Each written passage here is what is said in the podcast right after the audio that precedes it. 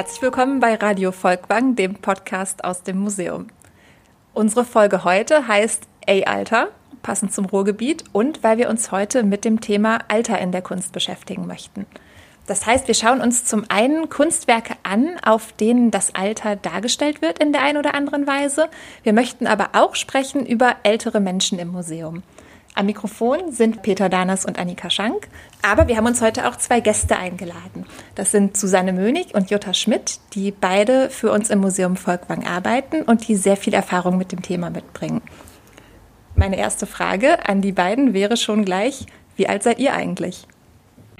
Ja, ich bin 59 Jahre alt und arbeite seit 1987 im Volkwang Museum und hatte meinen Einstieg bei der großen Edward Munk Ausstellung Paul Vogt, der damalige Direktor, hatte uns als Studenten im Seminar gefragt, ob wir als Guide mitmachen wollen und ich bin als freie Mitarbeiterin dabei geblieben. Mittlerweile sind es 33 Jahre. Wow, und damit ist Susanne eine unserer dienstältesten Kunstvermittlerinnen, kann man sagen.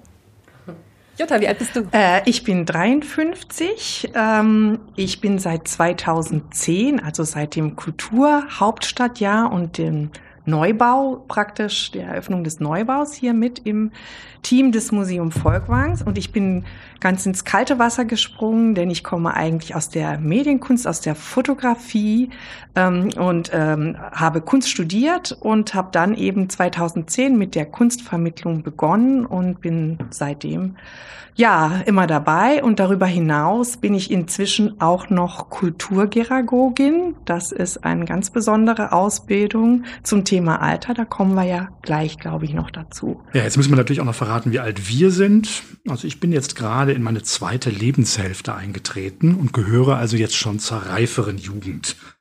Wie sieht es bei dir aus, Annika? Sehr elegant. Ich bin 38 und das heißt, ich hätte schon teilnehmen können an Kinderworkshops von Susanne, wenn es die damals schon oder wenn ich sie damals schon gekannt hätte. Schade, dass du das nicht gemacht Ach, das hast. Das verpasst wahrscheinlich, ja, genau. Hättest du noch mit in den Keller gehen müssen zum Malen. Stimmt, da war alten Fortbaumuseum. Genau, dazu erzählen wir später auch noch ein bisschen mehr.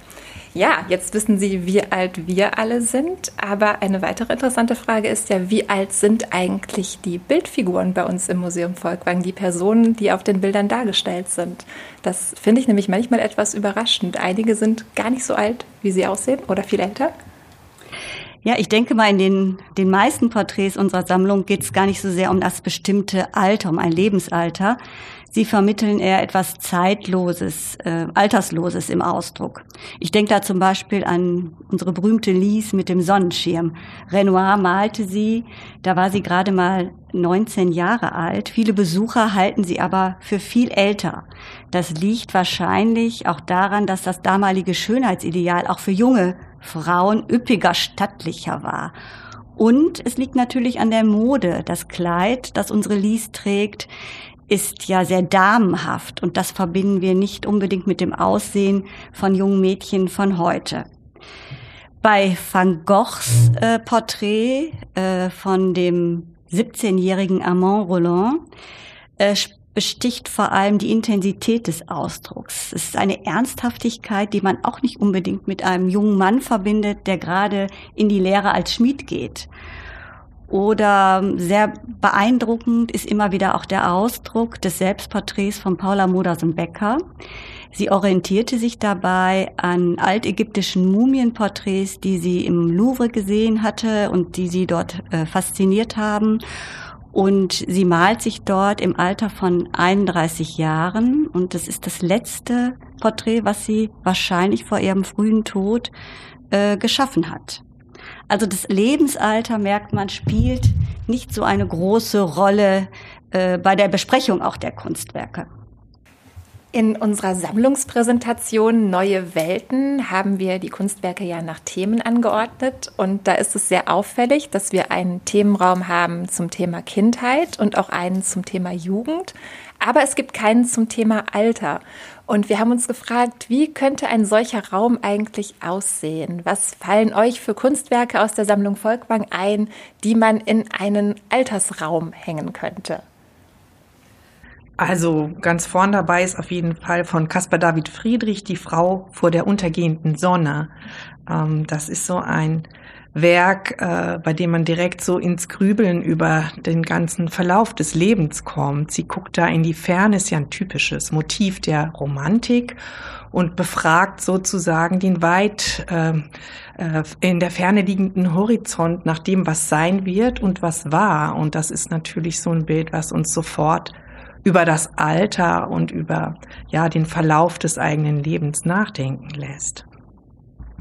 Ja, mir fällt dann äh, ein Gemälde von Otto Dix ein, äh, Mutter und Eva von 1935 äh, in dem er eine alte Frau neben ein junges Mädchen abbildet. Die Gesichtshaus der Alten ist sehr faltig, ähm, sehr realistisch gemalt und Dick stellt dabei einen visuellen Bezug zu einer verwitterten Baumrinde dar.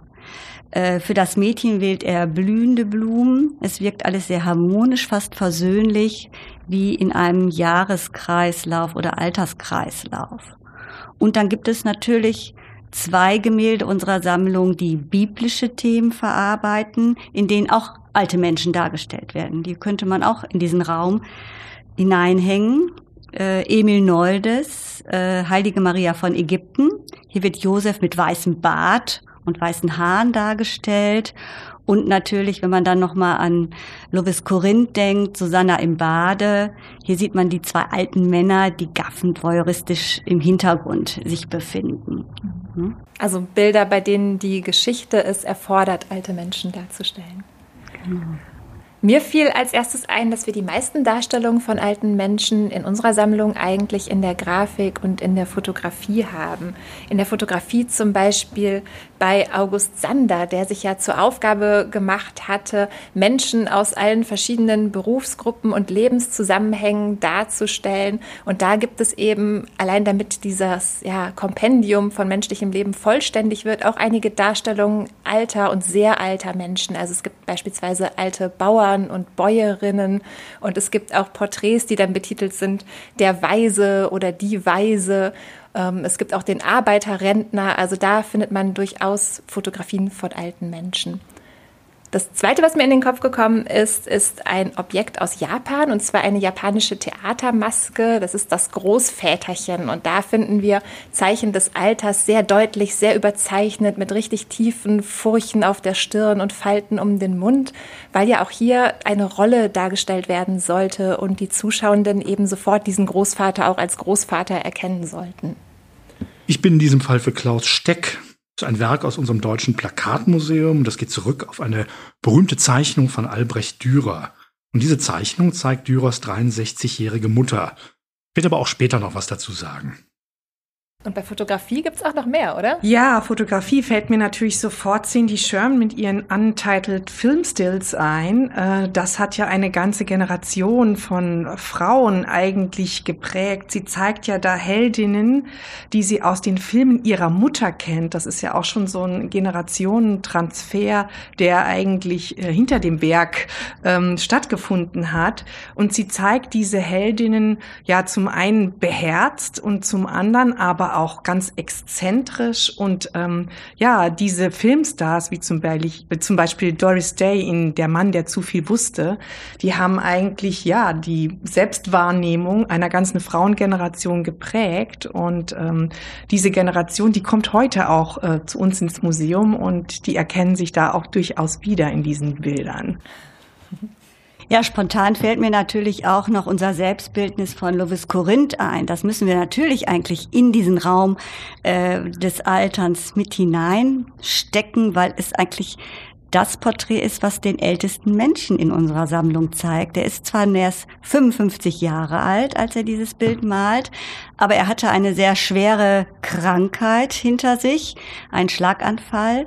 Und ähm, ja, man sieht es diesem Gesicht an, diese verängstigten Augen, das Aufgerissene, das Fragende in den Augen, aber auch wie er sich selbst malt, diese ja, gelähmte Gesichtshälfte kann man noch sehr gut sehen. Er musste teilweise, glaube ich, auch mit der linken Hand malen. Ähm, auch das ist natürlich ein Bild, was einerzeit das Alter bezeichnet, aber eben auch das eines Wiederauferstandenen, der nämlich wieder an der Arbeit ist ich als Maler bin wieder da. Und mir Ego. fällt Ego, genau, steht hier sogar so im Bild. Mir fällt noch eine weitere fotografische Arbeit ein, und zwar von John Coblenz, der in den 80er Jahren begonnen hat, Aktaufnahmen seines eigenen Körpers zu machen und der damals schon um die 70 Jahre alt war. Und da zeigt er sehr unbeschönigt tatsächlich, wie so ein alternder Körper aussieht. Also auch hier sehen wir Bauchansatz, sehen wir Falten an diversen Körperstellen. Aber es geht John Coblenz gar nicht nur so sehr darum, die Folgen des Alters zu zeigen, sondern vielmehr den eigenen Körper skulptural zu nutzen. Also das sind Bildausschnitte, die sind sehr nah herangezoomt, die sind an den Rändern überschnitten. Da sind zum Teil einzelne Körperaufnahmen miteinander kombiniert, dass sich daraus ein gesamter Körper ergibt. Und es geht ihm eher darum zu zeigen, wie ausdrucksstark auch so ein alternder Körper noch sein kann. Ja, ich denke, da haben wir jetzt einen schönen Raum eingerichtet. Vielleicht besprechen wir das mal hier am Museum, ob es vielleicht möglich ist, in der nächsten unbedingt, Sammlungspräsentation unbedingt. genau mal ein bisschen umzuhängen. Das fände ich eigentlich ganz gut. Ähm, vielleicht füttern wir noch ein bisschen mehr Informationen rein zum Thema Alter in der Kunst und hören uns noch ein bisschen was an zur Kulturgeschichte des Alters. Ja, da geht man tatsächlich bis in die Antike schon zurück. Schon da gibt es Darstellungen, die sich bestimmten Altersabschnitten im Leben eines Menschen zuweisen lassen. Und einerseits sind die Griechen natürlich für ihren expliziten Jugendkult bekannt. Das kennt man von Skulpturen und Vasenmalereien. Das sind Helden und Athleten im olympischen Kampf. Aber auch das Alter spielt eine große Rolle. Und das sind meistens aber Männer, die als alte Personen dargestellt sind. Und das kommt nicht von ungefähr, denn hier soll Weisheit und Würde gezeigt werden. Es sind Philosophen, Dichter und andere bedeutende Männer aus der Geschichte. Ich denke zum Beispiel an das Porträt des Dichters Homer, dem wir die Ilias und Odyssee verdanken, der so als ein blinder, sehender Dichter, dem es um die innere Schau geht, dargestellt ist. Dann gibt es natürlich die Philosophen Platon, Sokrates und es ist wirklich so ein richtiger Porträtmodus und da geht es um männliche Geisteskraft, die mit der Weisheit des Alters gepaart ist. Und bezeichnend ist, dass dann auch die Anhänger des Platon, des Philosophen, sich auch diese Bärte sehr zum Spott der Bevölkerung haben wachsen lassen, um eben genauso weise und würdig wie ihr Vorbild, wie ihr Philosoph, wie Platon zu erscheinen.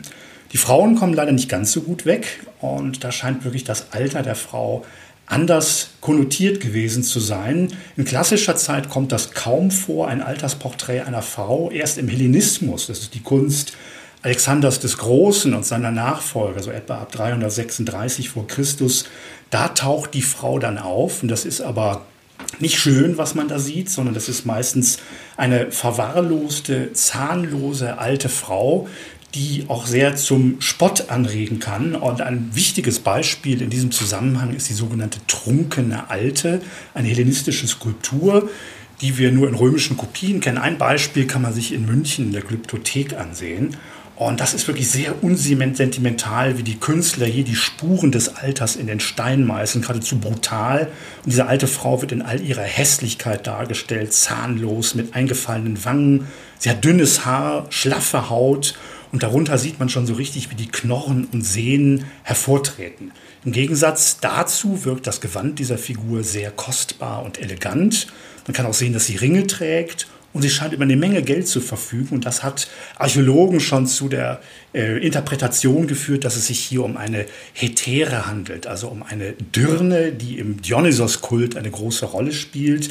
Denn vor sich, sich eine trunkene Alte, trägt sie ein Weingefäß, das mit Weinlaub verziert ist. Und das verweist natürlich auf den Kult des Weingottes Dionysos. Dionysos, das heißt, es ist kein Bild, wo es um privaten Genuss geht, sondern wo es auch um einen kultischen Zusammenhang geht.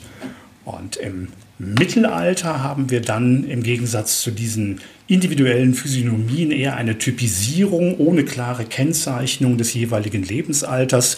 Wenn man mal so an die Kathedralfassaden des Mittelalters denkt in Frankreich, da gibt es Figuren wie Heilige, Könige und Propheten, die sehen eben auch sehr würdevoll aus. Die werden eben auch meist als ältere Männer, als Greise mit langen Bärten dargestellt. Und diese Typisierung führt dazu, dass auch Figuren wie die Apostel, zum Beispiel Petrus oder Paulus, äh, relativ genau voneinander unterschieden werden können. Petrus wird zum Beispiel immer als bärtige Figur gezeigt, als älterer, reifer Mann. Und das ist egal, ob er gerade berufen wird oder später erst in seinem Leben sein Martyrium erleidet. Er hat eigentlich ausgehend von der spätantiken Kunst immer den gleichen Darstellungstypus.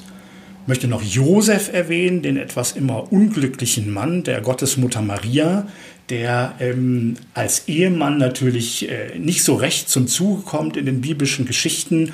Und wenn man sich die spätmittelalterlichen Tafelmalereien ansieht, dann merkt man, dass diese Figur, Figur eigentlich immer älter wird.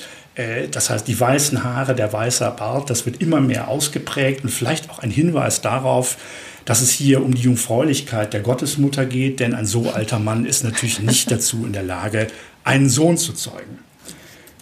Wichtig natürlich in diesem Zusammenhang auch, und das möchte ich hier noch gerade erwähnen, die Porträtdarstellung in der Renaissance, eigentlich der Höhepunkt der, des Porträts in der Kunst und ein ganz neuer Realismus zeigt uns hier das Alter, aber auch die Hässlichkeit von Männern und Frauen ohne jede Scheu und vielleicht manchmal sogar als zusätzliche Würdeform. Es gibt nur wenige Frauenporträts, aber in der Grafik und Zeichnung dieser Zeit, da wird das wieder aufgegriffen und da gibt es natürlich ein berühmtes Porträt, das wurde eben schon erwähnt, nämlich Albrecht Dürers Porträt seiner eigenen Mutter, Barbara Dürer. Das ist 1514 entstanden. Und das zeigt wirklich die ausgemergelten Züge einer Greisin im Jahr ihres Todes. Barbara Dürer ist damals erst 63. Man sagt natürlich heute so schön, das ist kein Alter, da geht das Leben ja eigentlich erst so richtig los. Aber sie hatte schon einiges hinter sich. 18 Geburten, die Pest in Nürnberg, zahlreiche 18, 18 Geburten, zahlreiche ähm, Schicksalsschläge hatte sie hinter sich gebracht. Und dieses Porträt, man könnte das auch eine wirklich sehr private Zeichnung nennen, äh, ist vielleicht so eins der ersten, was das weibliche Alter im Gegensatz zu den Darstellungen der Antike nicht mit Spott sondern auch mit einer gewissen Liebe und Zuneigung zeigen. Es gibt auch Zitate von Dürer, dass er seine Mutter wirklich sehr geliebt und sehr geschätzt hat. Und dieses zeigt sich eben wirklich auch in diesem sehr, sehr eindrücklichen Frauenporträt. Und Klaus Steck hat dieses Motiv aufgegriffen 1971. Da ist Dürer ja eine Plakataktion in der ganzen Stadt. Da nimmt er dieses Porträt von Dürers Mutter und nutzt es, um sich erstmal gegen den ganzen Dürer-Kitsch zu wenden, die ganzen Reproduktionen, die in dieser Zeit entstehen. Aber dieses Porträt von Dürers Mutter zeigt er nicht allein, sondern es hat eine Aufschrift und darauf steht, würden Sie dieser Frau ein Zimmer vermieten? Fragezeichen. Das heißt, es ist wirklich auch eine politische Agitation. Er nimmt den Dürer in den Dienst, um eben gegen Mietwucher und die Macht der Makler zu protestieren, die gleichzeitig in dieser Zeit gerade in Nürnberg einen großen Kongress abhalten. Man könnte diese Linien jetzt vom Mittelalter über das 19. und 20. Jahrhundert noch viel weiterführen. Das würde hier tatsächlich den Rahmen sprengen, aber im 19. Jahrhundert gibt es natürlich auch eine ganze Reihe von literarischen Texten, die sich mit dem Alter oder auch mit der Frage nach ewiger Jugend beschäftigen. Und ich glaube, da hast du einen ganz interessanten Hinweis. Genau, also mir fiel da sofort, also das ist ja jetzt auch so ganz viel erzählt über die gemalten alten Herren. Das ist ja irgendwie auch so eine klassische Art der Darstellung. Äh, der alte, reife, kluge äh, Mann. Aber im 19. Jahrhundert, als 1890, hat Oscar Wilde das Bildnis des Dorian Gray geschrieben. Und da finde ich, ist es so eine ganz tolle Umkehrung zu der Situation heute, die in diesem Roman eigentlich stattfindet. Denn der Protagonist, der Dandy Dorian Gray, der ein ähm, ausschweifendes Leben führt ähm, und sein jugendliches Äußeres einfach beibehält, hat ein Porträt, das statt seiner altert. Und ich finde, das ist ein ganz wunderbares Bild, sich das vorzustellen, dass das Bild altert, wo wir heute in einer Bildkultur leben, und das Bild äh, dank Photoshop immer jünger wird. Also die Protagonisten auf den Bildern werden äh, geglättet und jünger gemacht, damit es unserem Zeitgeist entspricht. Und so finde ich diese Geschichte von Oscar Wilde einfach so klug, ähm, weil es das Bild ist, das altert. Zum Dorian Gray übrigens fällt mir noch ein wichtiges Werk ein für unseren Altersraum in der Sammlung. Das haben wir eben überhaupt gar nicht äh, besprochen. Und zwar äh, das äh, große graue Gemälde von Roman Opalka mit den Zahlen, äh, mit den aufsteigenden Zahlen, die sich immer äh, weniger vom Grund abheben mit Fortschreiten der Bildtafeln, die er äh, gemalt hat. Ähm, und da finde ich, da wird so ganz deutlich, wie die Zeit vergeht. Also eine Zahl nach der anderen mit so einem feinen Pinsel geschrieben. Man sieht sich es an und man hat schon bei der einzelnen Zahl, finde ich, so das Gefühl, ähm, mit dem Pinselstrich verstreicht schon die Zeit und diese Vergänglichkeit und diese Arbeit, die ja auch so ganz eindeutig auf die eigene Endlichkeit ausgerichtet ist, die muss unbedingt in unseren Altersraum rein. Ja, das ist doch eine schöne Ergänzung, finde ich. Ähm, Roman Opalka war also auch ein Künstler, der sein eigenes Altern auf diese Weise dokumentiert hat mit dieser Bilderserie. Es gibt aber ja auch noch mehr Künstler, die im hohen Alter noch sehr produktiv waren und deren Spätwerk ähm, nochmal sehr interessant und sehr erfolgreich war. Ja, das stimmt. Da kann ich gleich die drei bekannten Künstler Matisse, Picasso und Monet nennen, die eben alle sehr alt geworden sind. Henri Matisse äh, saß im Alter im Rollstuhl und äh, war auf seiner aufgrund seiner schweren Arthrose gar nicht mehr in der Lage, den Pinsel oftmals zu halten und bediente sich einer neuen Technik des Scherenschnitts und hat so im Alter äh, tatsächlich noch mal eine ganz neue Ausdruckswelt geschaffen, die auch sehr lebendig, sehr fröhlich äh, transportiert wird. Picasso war Zeit seines Lebens ja ein sehr vielseitiger Künstler, der unterschiedliche äh, Stile gepflegt hat, aus denen er im Alter eine Quintessenz ziehen konnte. Sein Spätwerk wirkt eigentlich wie ein Konzentrat seiner Kunst. Und Monet litt im Alter äh, unter einer See, äh, unter einer Seekrankheit, ähm, infolgedessen seine Bilder auch unschärfer, monochromer, die Farben trüber wurden. Ähm, auch seine Themenwahl äh, verengte sich auf Motive seines Gartens in Giverny. Und ein Beispiel dafür ist unser Bild von den Seerosen. Mhm. Und dennoch kann man sagen, waren das mit seine erfolgreichsten Werke, für die er heute am bekanntesten ist. Vielleicht weil sie aufgrund der Sehschärfe natürlich auch schon der Zeit voraus waren und abstrakter wirken. Jetzt haben wir ein bisschen was gehört über alternde Künstler, aber wir haben noch nicht gesprochen über alternde Künstlerinnen. Und das finde ich ein sehr interessantes Phänomen, dass es häufig Künstlerinnen gibt, die sehr alt werden und auch im hohen Alter noch sehr produktiv sind. Ein Beispiel dafür ist Nancy Spiro, von der wir im letzten Jahr hier eine Ausstellung gezeigt haben. Ein anderes bekanntes Beispiel ist Maria Lasnik, die auch bis über 90 Jahre noch aktiv war als Künstlerin. Und ich habe bei der Vorbereitung dieser Sendung ein sehr schönes Buch entdeckt, das ich gerne vorstellen würde, das sich genau mit diesem Thema Künstlerinnen im Alter beschäftigt. Und zwar heißt es So viel Energie, Künstlerin in der dritten Lebensphase, ist erschienen im Aviva Verlag und es wurde geschrieben von Hanna Gagel, einer Kunsthistorikerin, die sich mit diesem Thema auch erst befasst hat, nachdem sie eigentlich schon in Rente war. Also sie war lange, lange Jahre lang Kunsthistorikerin, hat an der Universität gearbeitet und hat sich eben erst im Alter von 70 Jahren dazu entschlossen, dieses Buch zu schreiben. Also war selbst den Künstlerinnen schon relativ nah, über die sie in diesem Buch spricht. Und 2020, also jetzt dieses Jahr, ist eine zweite Auflage davon erschienen und Frau Gagel ist inzwischen schon 85 Jahre alt und hat dieses Buch nochmal überarbeitet. Das finde ich also sehr schön, ähm, auch selbst schon für ein Beispiel von Produktivität im höheren Lebensalter. In diesem Buch werden verschiedene Künstlerinnen vorgestellt mit ihren Werken, aber auch mit ihren Lebensgeschichten. Und sie sind darin chronologisch nach Geburtsjahr geordnet. Das beginnt mit Marianne von Werefkin, die 1860 geboren wurde. Es endet mit Niki de Saint-Phal, 1930 geboren, also ungefähr im gleichen Alter wie die Autorin selbst. Und dazwischen findet man solche Künstlerinnen wie eben Maria Lasnik, wie Hanna Höch und wie Käthe Kollwitz, von denen ja einige auch in der Sammlung Volkwang vertreten sind. Und die These, die Hannah Gagel aufstellt, ist, dass eben Frauen häufig erst in einer späteren Lebensphase produktiv werden als Künstlerin, wenn sie alle familiären Verpflichtungen hinter sich gelassen haben, wenn sie also die Rolle der Mutter und Ehefrau ein Stück weit ablegen können, wenn die Kinder aus dem Haus sind und sie sich dann noch mal richtig auf ihre Arbeit konzentrieren können. Häufig auch dann, wenn sie sich getrennt haben von Partnern, die ebenfalls Künstler sind und in deren Schatten sie häufig stehen. Man kennt das Beispiel von Marianne von Werewkin und Alexei von Jawlensky oder Hannah Höch, die mit Raul Hausmann zusammen war. Und häufig ist es so, dass diese Frauen sich erstmal emanzipieren müssen von den zunächst mal bekannteren Männern. Ja, aber auch hier Jean Tinguely und Niki de Saint-Phal. Ja, ja. ja.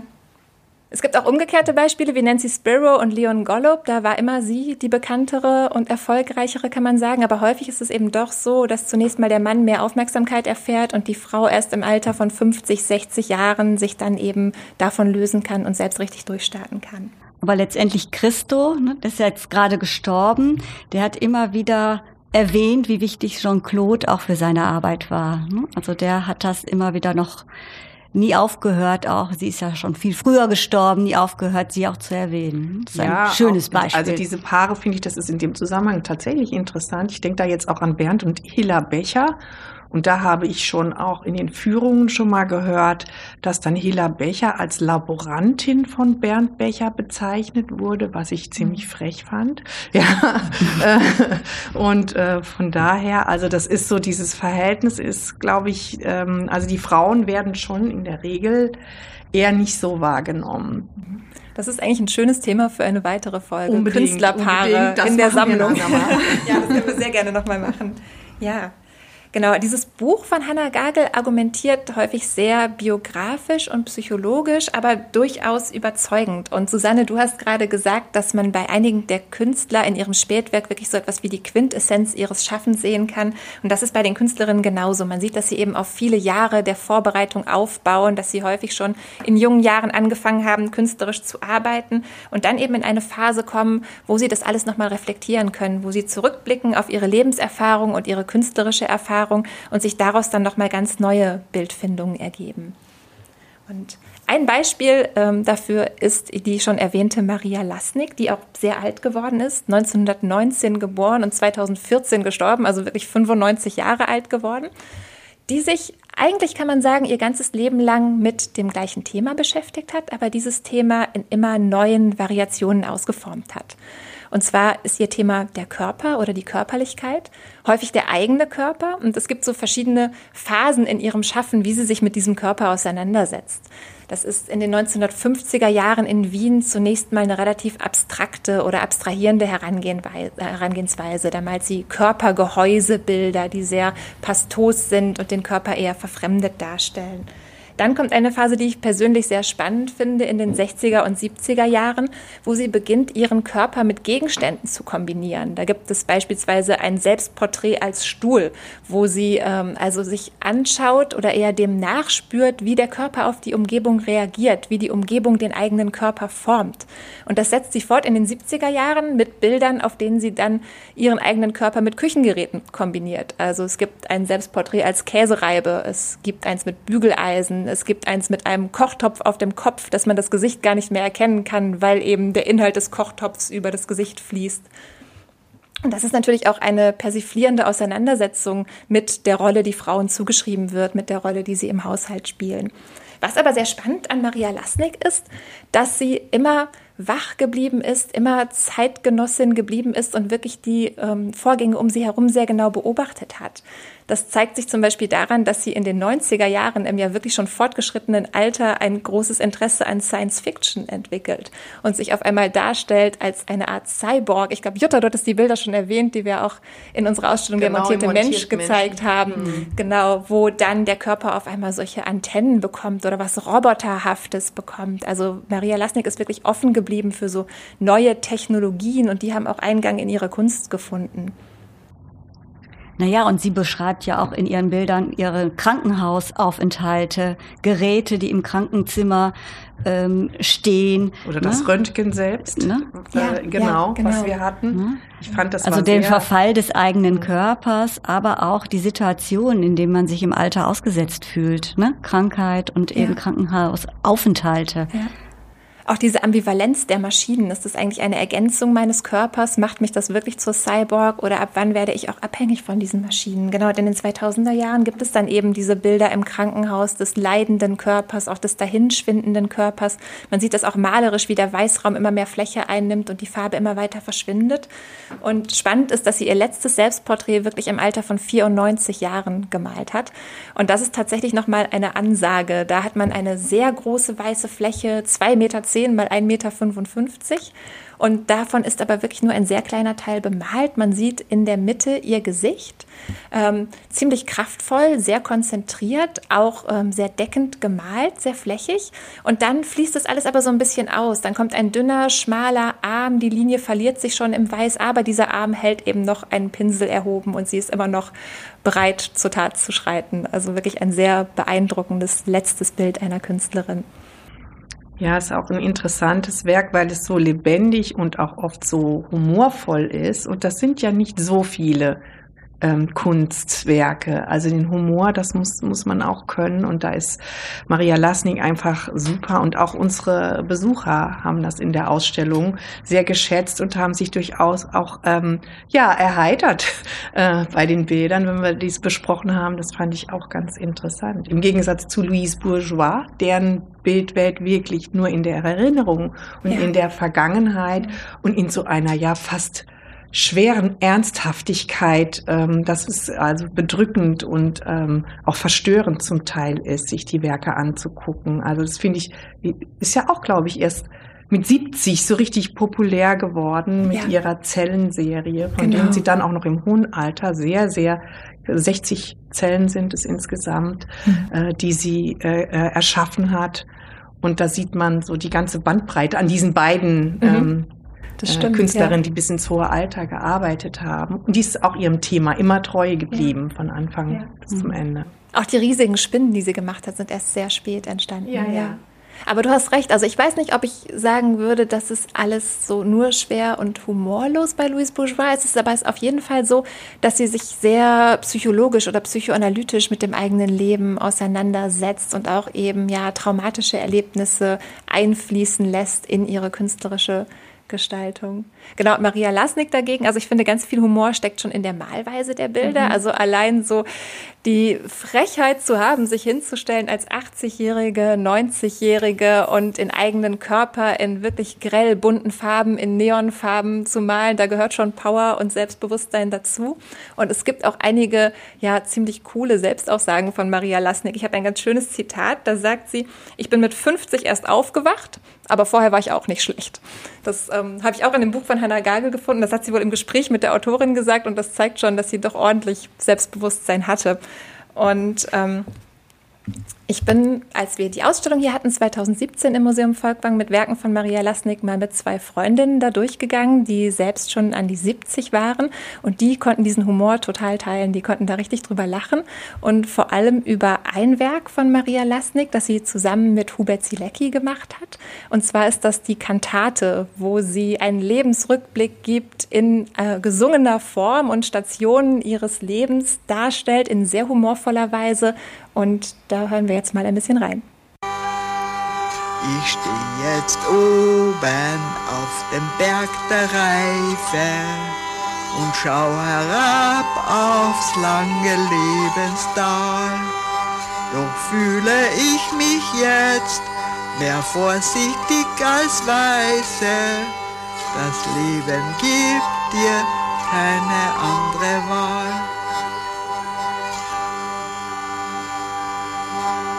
Ja, man wird älter und die Füße länger.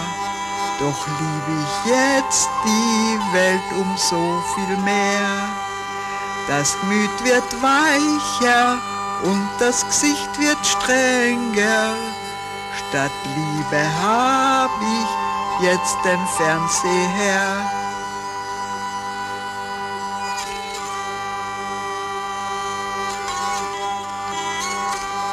Das Leben ist ja wirklich nicht zu Ende.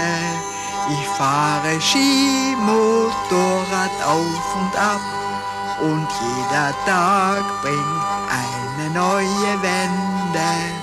Es ist die Kunst, die bringt mich nicht ins Grab. Es ist die Kunst, ja, ja, die macht mich immer jünger. Sie macht den Geist erst hungrig und dann satt. Es ist die Kunst, ja, ja, die macht mich immer jünger.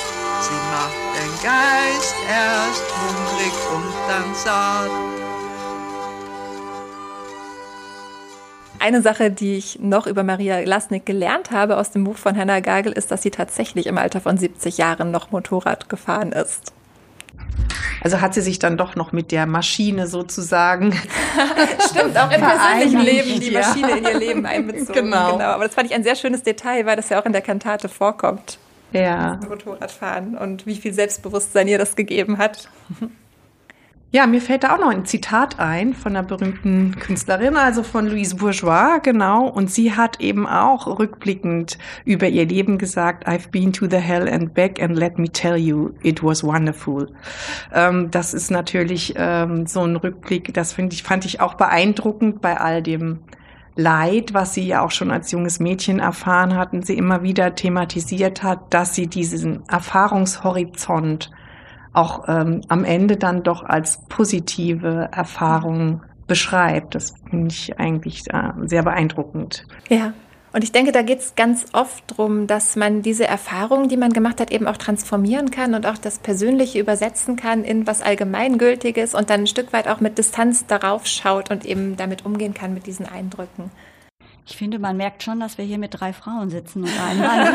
eigentlich hätte unser Thema auch ey, Alte sein können. Ja, ey, ja, warum ist mir das nicht eingefallen? Das ist eigentlich der bessere Titel. das können wir vielleicht noch machen. Ne, ein Beispiel, was mir gerade da noch eingefallen ist, Jutta, ist Käthe Kollwitz, von der wir auch einige Werke hier in der Sammlung haben.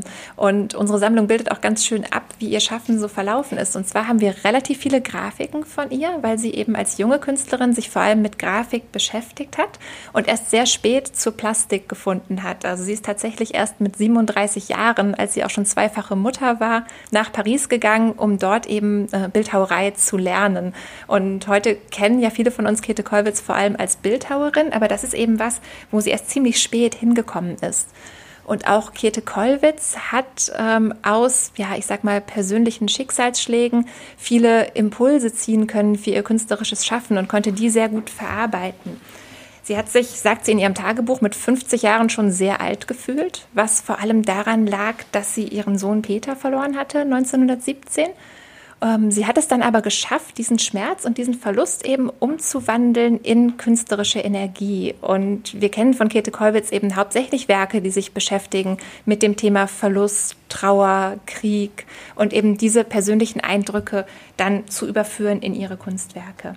Es gibt eine schöne Geschichte über Käthe Kollwitz. Als sie auf die 70 zuging, war sie in einer niedergeschlagenen Stimmung und hat sich entschieden, als letzte künstlerische Arbeit ihr eigenes Grabmal zu gestalten.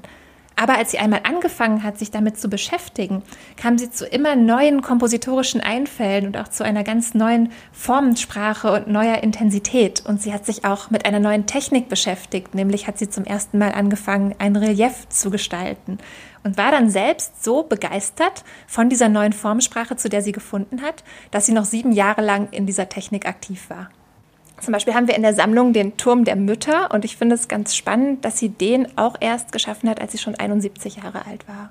Man kann natürlich auch noch, die hattest du auch schon erwähnt, Nancy Spiro ähm, erwähnen, die natürlich als junge Frau in den Studentenrevolten und äh, Gleichberechtigung der Frau eine sehr harte Bildsprache für sich gefunden hatte und im Alter eigentlich auch sehr versöhnlich ähm, vermittelt hat, äh, Frauenfiguren, Frauengestalten, tanzende, äh, schwingende Persönlichkeiten und man hatte so das Gefühl, sie hat sich freigestrampelt, wie du es eben auch gesagt hast. Ja, ne? schön. Stimmt. Nachdem sie sich einmal entschieden hatte, nur noch Frauen darzustellen, werden die Frauen auch fröhlicher und leichter und es gibt Tanzszenen, das stimmt.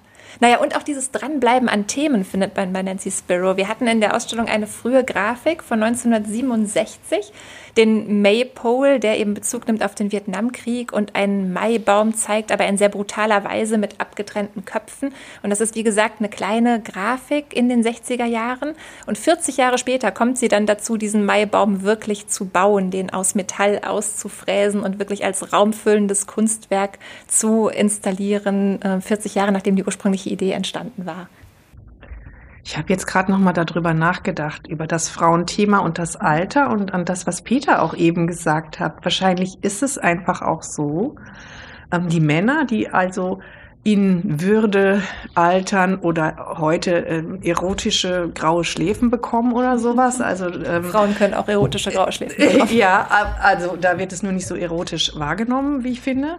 ähm, äh, zumindest nicht in den, in den Bildkulturen so umgesetzt. Und äh, vielleicht ist es auch deshalb so, dass wir jetzt gerade so viele Künstlerinnen gefunden haben, die sich äh, a im hohen Alter immer noch ähm, ja mit ihren ganz frühen Themen immer weiter auseinandersetzen und vielleicht auch das Altern selbst eher zum Thema machen, weil es sie einfach auch mehr beschäftigt. Ja, und die auch erstmal vielleicht zu so einer Haltung finden müssen in der Auseinandersetzung mit der eigenen Biografie. Ja, das kann ich mir auch vorstellen. Naja, und das ist ja gerade bei Frauen, von denen wird ja erwartet, diese glatte Modewelt, die wir auf den Plakaten auch immer sehen. Es sind ja immer die jungen Frauen. Und es könnte auch ein ästhetischer Gegenentwurf sein den diese Frauen dann auch aufgreifen. Ja, stimmt. Und auch überhaupt die, die Auseinandersetzung mit dem Frauenbild über die Zeit. Du hattest das gerade schon kurz bei Cindy Sherman erwähnt, Jutta, wie ja. sie sich eben mit der Konstruiertheit dieser Rollen befasst. Ja, und es ist ja interessant, dass sogar Cindy Sherman jetzt in ihrem Spätwerk das Altern zum Thema macht. Also eigentlich wollte sie ja auch nie über sich selbst sich äußern in ihren Kunstwerken. Sie sagt ja explizit, dass es nicht Cindy Sherman ist, die wir sehen auf den ganzen Bildern, auf denen wir Cindy Sherman sehen. Ähm, aber jetzt in der, in der späten Arbeit, die wir hier auch in der Dancing with Myself Ausstellung gezeigt haben, ähm, da kann man das sehr gut sehen, dass es auch sie jetzt beschäftigt und sie mit den dahin bleichenden äh, Hollywood-Diven äh, doch eine gewisse Gemeinsamkeit auch allmählich verspürt. Mhm. Und das äh, ist ganz interessant auch nochmal in dem Zusammenhang, sich das anzusehen. Die geht ja jetzt auch auf die 70 zu, ne? 1954 geboren, glaube ich. Ja. Mhm. Ja. Bleibt auf jeden Fall spannend, was die ganz äh, jungen Künstlerinnen, die jetzt eben in der ähm, ja in der digitalen Welt unterwegs sind und eine ganz andere Auffassung, äh, Selbstauffassung und auch eine ganz andere Herangehensweise vielleicht auch an die Kunst an den Tag legen. Was aus denen wird, wenn sie ja. alt werden, ob es dann immer noch ein Thema ist. Ähm, das stimmt, denn bisher hatten wir, fällt mir gerade auch auf, häufig die Auseinandersetzung mit dem Körper, wenn es um Alter geht. Und wenn wir dann aber uns in der digitalen oder virtuellen Welt bewegen, wo vielleicht der Körper ohnehin weniger relevant wird oder anders drauf geschaut wird, da wird vielleicht dann auch anders aufs Alter geschaut. Finde ich einen interessanten Gedanken. Ja, Vielleicht ähm, unterhalten wir uns aber auch noch ein bisschen darüber, wie sich unsere Arbeit im Museum über die Jahre gewandelt hat. Und Susanne hatte vorhin schon erzählt, dass sie schon sehr, sehr lange im Museum Volkwang für die Kunstvermittlung zuständig ist. Und vielleicht kannst du uns ein bisschen erzählen, was für einen Wandel es in deiner Arbeit gegeben hat. Sozusagen Kunstvermittlung früher und heute. Ja, gut. Also Grundsätzlich hat sich ja meine Arbeit in der Vermittlung nicht verändert. Es geht ja immer mehr darum, die Besucher auf eine visuelle Reise mitzunehmen. Wir arbeiten ja ähnlich wie Detektive vor Ort, weisen auf Details hin, decken Hintergründe auf, helfen eigentlich dem Betrachter quasi zwischen den Zeilen der Bildtextur zu lesen, also weisen letztendlich die Metaebene auf. Aber natürlich hat sich gerade den letzten Jahren in der Vermittlung viel getan. Die Angebotsformate für die Besucher sind ja viel facettenreicher geworden. Früher war eine Führung immer eher eine Art Vortrag. Heute versuchen wir viel mehr mit, den, mit dem Publikum ins Gespräch zu kommen. Und dazu lädt natürlich auch das Konzept der neuen Präsentationsräume im Museum ein, in denen wir Kunst ja nicht mehr chronologisch zeigen, sondern nach Themen geordnet. Und da entstehen ja ganz vielfältige neue Bezüge, teilweise zwischen ganz unterschiedlichen Werken. Und die gemeinsam mit den Besuchern zu entdecken bzw. aufzudecken, das ist immer mehr jetzt gerade unser Ziel, diese neue Präsentation eben auch ähm, zu vermitteln. Und bei Kinder- und Jugendführung muss man natürlich ganz spontan agieren. Da lässt man die Kinder erstmal ihre Assoziationen äh, frei äußern, ihre Eindrücke sammeln und dann kann man helfend weiter erzählen, zum Beispiel etwas über das Leben des Künstlers. Und äh, teilweise lassen wir natürlich auch praktische äh, äh, Themen ähm, vor den Bildern äh, ablaufen, Skizzen zur Komposition, um ein Gefühl für die für den Aufbau der Bilder zu geben. Also da gibt es ja ganz unterschiedliche Herangehensweisen. Bei älteren Besuchern braucht man manchmal ein Stück weit Fingerspitzengefühl, um sie aus ihrer Zuhörerrolle herauszuholen.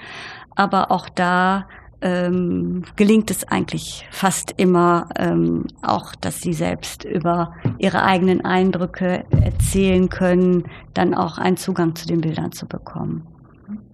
Ja, man erlebt das bei den Älteren auch oft, dass die sich erstmal so ein bisschen erschrecken, wenn man sie so direkt genau. anspricht. Soll jetzt was sagen? Weil jetzt sie das ich? noch aus dieser alten Vermittlungskultur, ja. glaube ich, auch, also ich habe ja erst 2010 angefangen, da war das ja schon auch anders, aber aus dieser klassischen ähm, ähm, Museumsarbeit ähm, eben das so kennen, okay, man fährt ins Museum und dann kriegt man da so einen sehr qualifizierten Vortrag. Und in dem den kriegt man auch. Den kriegt man natürlich auch, aber dass man da selbst auch Teil ähm, dieser Auseinandersetzung wird, das ist für manche dann erstmal un ungewohnt. Das erlebe ich also immer wieder noch, obwohl wir das jetzt auch schon so lange machen, dass man dann so, wenn man so fragt, ja, was meinen Sie denn?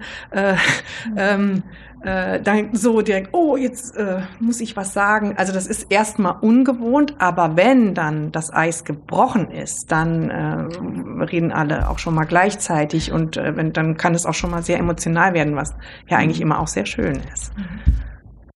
Nun haben wir beim Thema Alter natürlich auch Menschen mit speziellen Bedürfnissen hier im Museum Volkwang und Jutta Du warst mit an der Entwicklung beteiligt hier im Hause. Ab Herbst 2016 bieten wir jetzt bereits Führungen und Gespräche für Menschen mit demenzieller Veränderung an.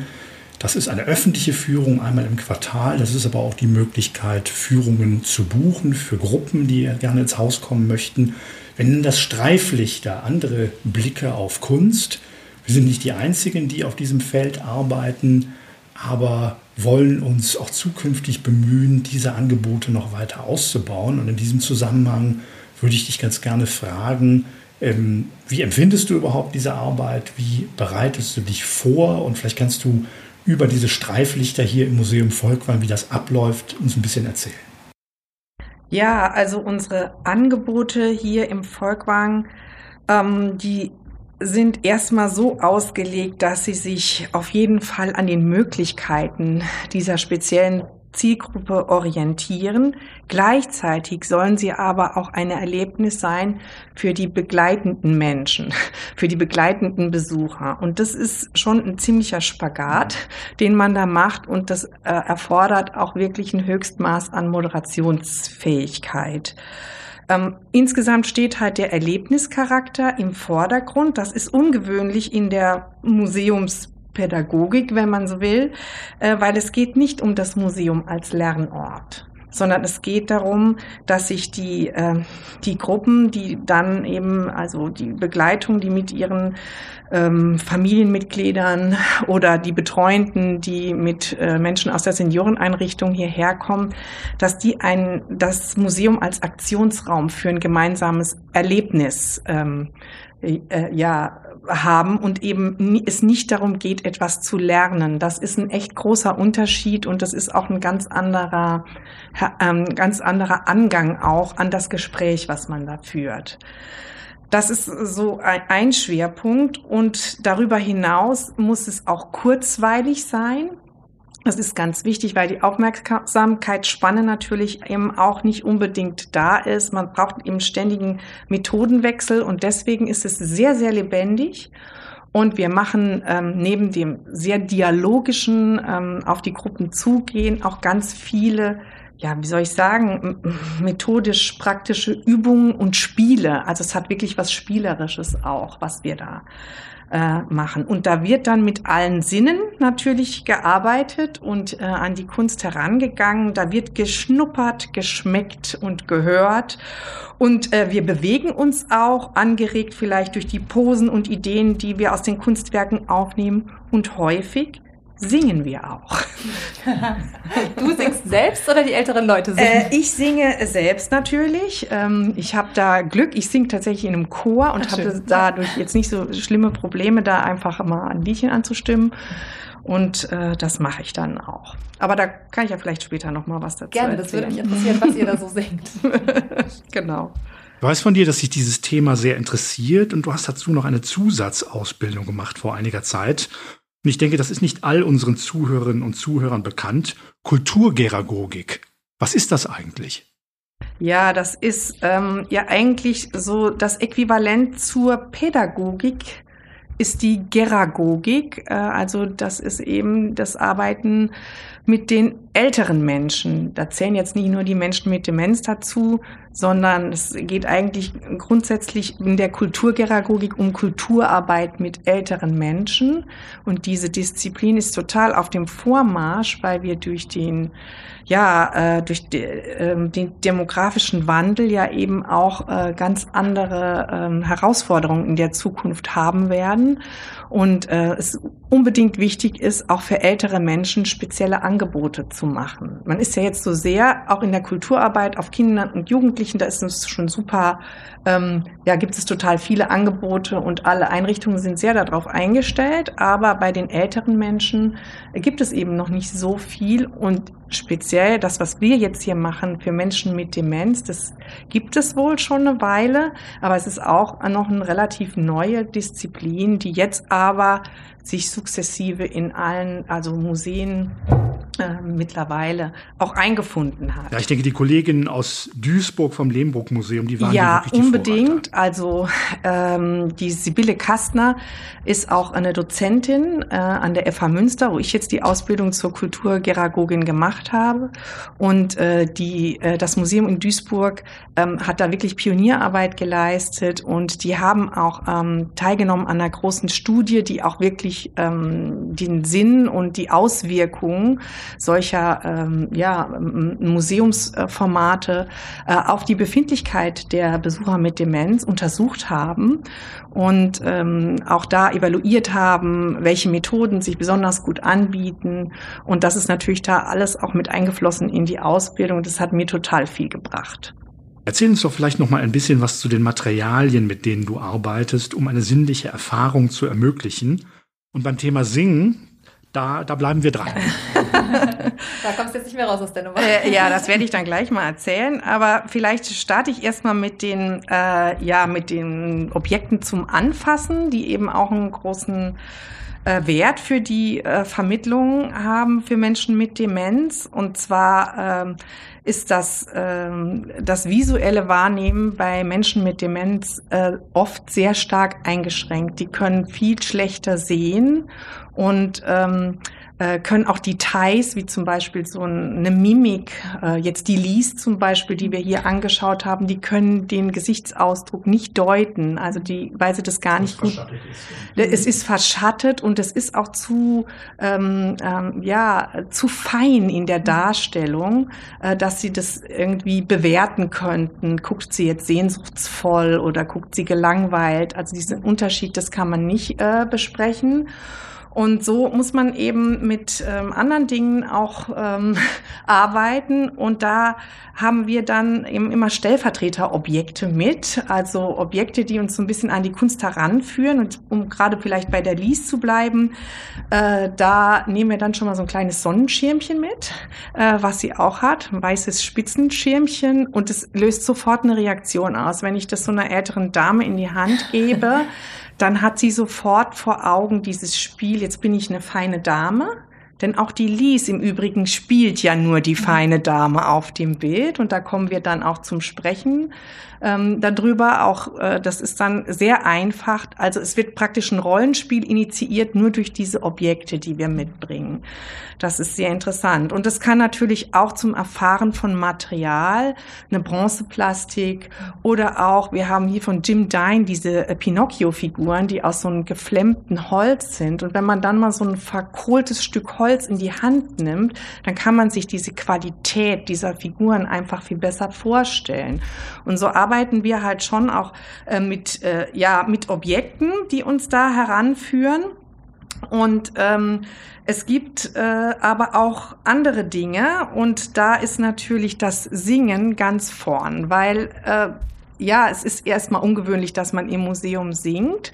Ähm, aber ich habe in der Ausbildung eben auch einen Ex äh, Exkurs gemacht an äh, zu verschiedenen Seminaren in die äh, benachbarten Disziplinen der Geragogik. Und es gibt auch Theatergeragogen und Musikgeragogen und die machen das auch schon viel länger, dass sie da Methoden ähm, äh, haben, wie sie die Leute irgendwie nochmal ähm, aufknacken und aufbrechen und irgendwie an die Ressourcen herankommen. Und das ist wirklich beeindruckend, was die machen. Und ich habe mir dann gedacht, okay, wenn die da mit Musik so viel machen können, warum singen wir nicht einfach im Museum? Und äh, habe das jetzt gemacht und das ist ganz interessant. Äh, die Texte, die sind alle total textfest die ähm, alten Herrschaften, weil das ein ganz frühes Wissen ist. Also, also das bleibt natürlich im Langzeitgedächtnis. Genau. Ja, das frühkindliche Wissen, das ist noch sehr lange da und Sie können aus dem Stand darauf zugreifen, auch Gedichte das haben wir auch schon erlebt. Aus dem Stand können Sie die aufsagen. Und das ist natürlich ein sehr schönes Erlebnis auch immer, wenn das plötzlich so aufpoppt und was kommt. Und so mache ich das mit dem Singen. Und dann wähle ich vorher die Lieder auch so ein bisschen aus zu dem Thema. Und wenn wir zum Beispiel das Thema Farbe haben, unsere Rundgänge haben ja immer bestimmte Themenschwerpunkte. Und dann singen wir Grün, Grün, Grün sind alle meine Kleider. Ja, es ist, äh, ja, es ist dann sehr einfach. Und das kommt sofort. Und es kommt sofort und äh, wir sprechen die ganze Zeit über Blau, Grün, Rot, über die Wirkung von Farben und es ist so einfach und die Stimmung für das Thema ist dann einfach da. Das äh, Singen hat auch noch einen sehr schönen Nebeneffekt oder überhaupt die Führungen, finde ich, haben einen sehr schönen Nebeneffekt. Man spricht ja sehr laut und ähm, eindringlich und das führt dazu, dass die anderen Besucher die eben nicht in der Demenzführung sind, das hören und mitbekommen, dass wir so in anderer Art und Weise uns den Kunstwerken nähern. Und die finden das so spannend, dass die sich sozusagen als Schwarzhörer an, an die Veranstaltungen dranhängen. Und äh, das wiederum gefällt mir dann sehr gut, weil es auch so ein gelebtes ja, Inklusionsgefühl mhm. irgendwie gibt. Also die sehen, wir machen hier was mit Menschen mit Demenz. Man kann es sehen, ganz viele Rollstühlen, Rollatoren. Ähm, und wir machen irgendwie ein sehr spezielles Programm und die anderen Menschen finden es gut und die nehmen es auch wahr. Also, äh, äh, dass die da sind und dass es was für sie gibt. Ich erinnere mich noch an eine Veranstaltung, die wir mal gemeinsam gemacht haben zum Aphodillenstillleben von Henri Matisse haben wir mit Gegenständen gearbeitet, die im Bild zu sehen sind. Du hattest einen Korb dabei. Die haben wir dann gemeinsam mit der Gruppe auf einer Bank arrangiert. Und da kamen mindestens genauso viele Kommentare aus der Gruppe, was jetzt richtig ist und was falsch ist und wo was hingehört, wie von den Besuchern. Ja, das ist das ist immer beeindruckend. Das ist so, ich mache das dann gerne auch so im äh, späteren Drittel der äh, Veranstaltung immer diese gemeinsame Gruppenarbeit und das ist wirklich ganz toll, weil durch die ähm, durch das dialogische und methodische Heranführen tauen die Besucher wahnsinnig auf. Und dann sind die irgendwann auch so weit, dass sie wirklich gerne auch viel sagen. Und da hatten wir das dann auch so gemacht, dass wir über das Stillleben gesprochen haben und haben dann diese Objekte ähm, also wo soll jetzt die Vase hin und wie sollen jetzt die Blumen da rein und jetzt haben wir hier noch einen Fächer, wo soll der denn jetzt hingestellt werden? Und da wurde ich aber auf den Millimeter genau ähm, dirigiert und da wurde diskutiert, nein, das in den Vordergrund, nein, das nicht. Also es war wirklich ganz toll, so äh, wie dieses Bild im Grunde gestaltet wurde von der Gruppe. Und das ist auch etwas, weswegen ich das so gerne mache. Erst wenn das anfängt, ist es immer sehr schwierig, weil äh, alle haben vielleicht nicht dieses Selbstbewusstsein, was zu sagen, oder es gibt auch Druck von den Begleitungen, die dann auch schon mal wollen, dass nichts Falsches gesagt wird oder so und ähm, die dann so korrigierend eingreifen. Ja, da fällt mir eigentlich auch noch zu ein, was vielleicht wichtig ist, was wir machen, damit das eben nicht passiert, dass alle zu ihrem Recht kommen in der ähm, in, in dem Rundgang. Äh, ich äh, gebe jedem ein Namensschild, damit ich alle ähm, persönlich ansprechen kann. Und ich nehme dazu die Badges, die wir haben, auf denen Museum Volkwang steht. Mhm. Und das hat den Nebeneffekt, dass mit diesem Aufkleber, auf dem der Name und Museum Volkwang steht, fühlt sich die ganze Gruppe auch super autorisiert, ähm, sich hier zu bewegen und hier zu sein. Und ähm, ja, das schafft nochmal auch so Selbstbewusstsein. Und so kommt es dann so im Laufe von so einer Veranstaltung wirklich zu einer sehr ähm, äh, gelösten, entspannten, ähm, aktiven Stimmung. Und das ist auch das, was mich da so antreibt, das zu machen, weil das eine ganz schöne Arbeit ist, die ganz, ähm, ja, so, so ganz viel ähm, äh, Befriedigung bringt, dass man wirklich was bewegt in so einer Veranstaltung. Welche Reaktionen sind denn dann so bei den älteren Menschen zu beobachten? Also außer dass sie textsicher sind in den Liedern, vielleicht kannst du uns mal ein Beispiel schildern, eine Situation, die du erlebt hast in deiner Arbeit. Ja, also da fällt mir jetzt ein, äh, wir haben uns das Tanzpaar von Ernst Ludwig Kirchner angeschaut und dann ähm, kom kam eine ziemlich spontane Reaktion von einem Herrn mit Demenz aus der Gruppe, der sofort sagte, ähm, das sieht aus wie ein Erdbeertörtchen. Und äh, dieses Erdbeertörtchen, damit war die Unterhose der äh, äh, Concon-Tänzerin, die da äh, äh, gezeigt ist auf dem Bild, gemeint, die wirklich auch in einem sehr erdbeerhaften Rosa gehalten ist. Rosa und plustrig. Ja, und äh, ja, also sehr überzuckert auch aussieht. Und ähm, ich fand diesen Kommentar so treffend, dass ich das dann auch gleich aufgenommen habe und dann äh, eben äh, gefragt habe, ja, und wenn Sie das Erdbeertörtchen Mädchen ist, was ist er denn? Ernst Ludwig Kirchner ist ja selbst auf dem ähm, Bild als äh, Tanzpartner dargestellt und äh, trägt einen ja, gelben Anzug. Und da kam sofort, das ist Zitroneneis. Und ich fand so dieses Saure und dieses Süße irgendwie sehr passend auch als Kommentar zu dem Kunstwerk. Und das ist immer ein Geschenk natürlich, wenn sowas kommt und man kann es aufgreifen und kann dann eben daran weiterarbeiten. Und äh, das ist eben auch total wichtig, das wäre vielleicht auch noch wichtig zu sagen, die, das Validieren, das ist ein Grundprinzip, was man ähm, bei Menschen mit Demenz auf jeden Fall äh, beachten soll. Also es gibt eigentlich keine falschen Aussagen. Es, alles, was gesagt wird, ist richtig und wir nehmen das alles auf und äh, versuchen daraus auch dann weiterzugehen. Ähm, im Gespräch. Und das schafft dann eben auch diese Atmosphäre, dass man sich auch immer mehr traut, was zu sagen. Und äh, ja, das ist ein Grundprinzip, was auch in der alten Arbeit generell ähm, ähm, äh, angewendet wird. Und das habe ich eben auch in der Ausbildung gelernt, dass das total wichtig ist, dass man das so macht. Dann würde ich sagen an dieser Stelle vielen Dank, Jutta und Susanne, dass ihr heute hier wart für euren ganzen Input. Mir hat die Folge heute sehr viel Spaß gemacht. Ich hoffe, euch beiden auch und ich hoffe, Ihnen beim Zuhören auch. Ja, wir verabschieden uns. Bleiben Sie jung. Auf Wiederhören. Oder werden Sie alt, bitte, gerne.